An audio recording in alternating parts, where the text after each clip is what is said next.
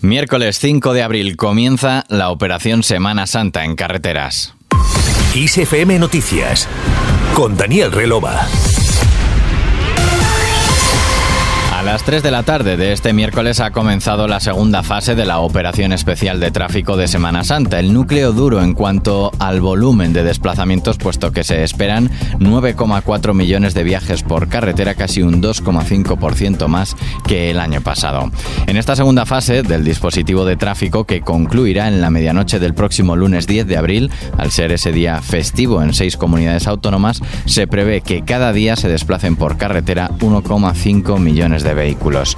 Más noticias de este miércoles. El presidente del gobierno español, Pedro Sánchez, y la primera ministra italiana, Giorgia Meloni, obviaron las grandes diferencias ideológicas que les separan para expresar su compromiso de colaborar con el fin de lograr la unidad de la Unión Europea a la hora de hacer frente a los retos que tienen ante sí. Según Sánchez, los objetivos de ambos países están muy alineados. Tengo que decir, como ha dicho la presidenta, que los objetivos están muy alineados uno es el Pacto de Migración y Asilo. Se ha dado un paso importante a la hora de reconocer por parte de algunos países de que la migración irregular es un problema europeo y exige una respuesta europea y dentro de lo que se ha llamado el Pacto de Migración y Asilo, Italia y España, España y Italia compartimos el que lo que tenemos que hacer es hablar menos de la dimensión interior de la migración y hablar más de la, de la dimensión exterior de la migración. A su regreso a España, en una conversación informal con los periodistas, Sánchez se ha mostrado partidario de que haya un entendimiento entre Sumar y Podemos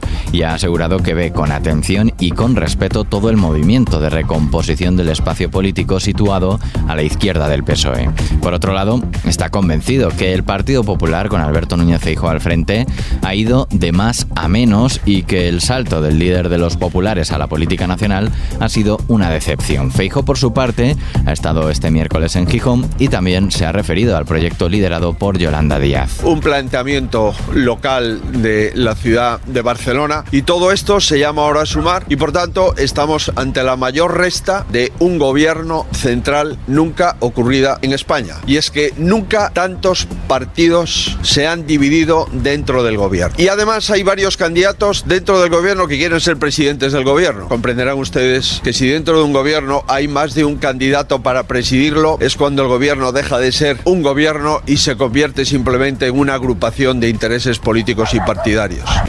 Feijóo además ha pedido a Sánchez que deje de hacer demagogia con los incendios forestales, ya que no se puede ir a una comunidad autónoma gobernada por los populares y decir que se deben a la negligencia y falta de medios y argumentar que son fruto del cambio climático y de los incendiarios si gobiernan los socialistas.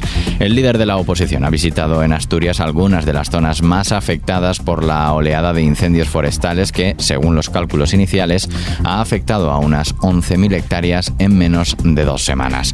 Sobre la gestación subrogada, Fijo considera necesario reflexionar y hacer una propuesta en torno a la gestación subrogada que en ningún caso, dice, pueda dar pie a una mercantilización o a actividades lucrativas, mientras la ministra de Derechos Sociales y secretaria general de Podemos, Ione Belarra, se ha referido a la decisión de Ana Obregón de tener una hija mediante gestación subrogada en Estados Unidos y ha dicho la legalidad española es muy clara, la gestación subrogada no es legal en España.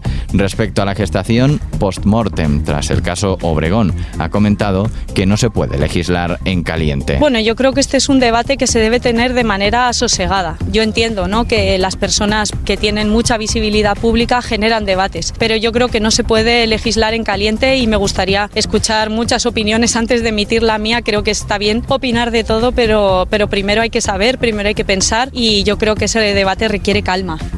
Belarra, por otro lado, ha reivindicado el compromiso férreo de su partido con la unidad y ha lanzado un mensaje a la vicepresidenta segunda y líder de Sumar y dice, ahora quien tiene que decidir si quiere ser la candidata de la unidad es Yolanda Díaz. Seguimos fuera de nuestras fronteras. Vladimir Putin acusa a Occidente de ayudar a Kiev en atentados terroristas y sabotajes.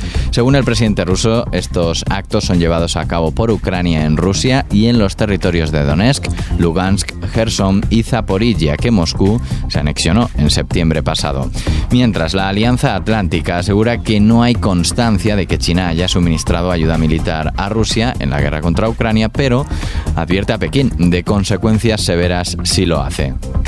Las tensiones geopolíticas actuales, como esta rivalidad entre China y Estados Unidos o la provocada por la invasión rusa de Ucrania, están cambiando el flujo de las inversiones extranjeras directas y pueden acabar provocando pérdidas equivalentes al 2% del PIB mundial. Lo ha asegurado el Fondo Monetario Internacional, que alerta de que la fragmentación financiera derivada de la polarización tiene implicaciones importantes para la estabilidad financiera global. Terminamos con música.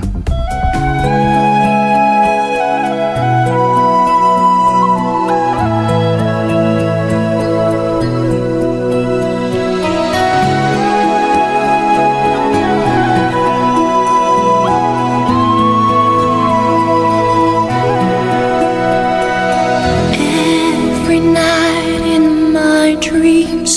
Celine Dion se ha sumado a la celebración del 25 aniversario de Titanic compartiendo con todos los fans una versión de la banda sonora, la canción que estás escuchando, My Heart Will Go On, en cuyo vídeo se pueden ver planos nunca antes vistos, además de tener una alta calidad en 4K. Puedes verlo en nuestra web, kissfm.es.